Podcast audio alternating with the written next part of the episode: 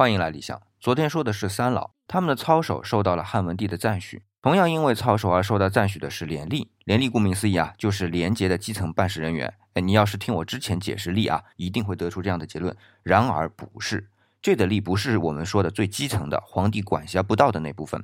那部分是今天讲的这份诏书中被示诉的啊，只不过拿他们没办法。而要褒奖的廉吏啊，可是比如像县令啊、县丞啊，这是最低的啊。再往上去，比如像像执金吾啊、将作大将啊、都尉啊，这些都算是这个吏。反正这里的吏是除了三公九卿之外的。那你可能就会说了，那你之前说的吏和这里的吏怎么区分呢？啊，其实也很简单了，单独一个吏使用的大多数情况下都是指基层办事人员。然后比如说像这里的廉吏啊，还有什么库吏，包括吏治啊，两个以上组合的词啊，都代表是刚才说的。九卿以下的官员，不过呢，还要声明的啊，是这种区分仅限在汉代的时候用词上，呃，隋唐开始就完全不一样了啊。所以在汉文帝这份诏书中，汉文帝要褒奖的是自己系统里的人。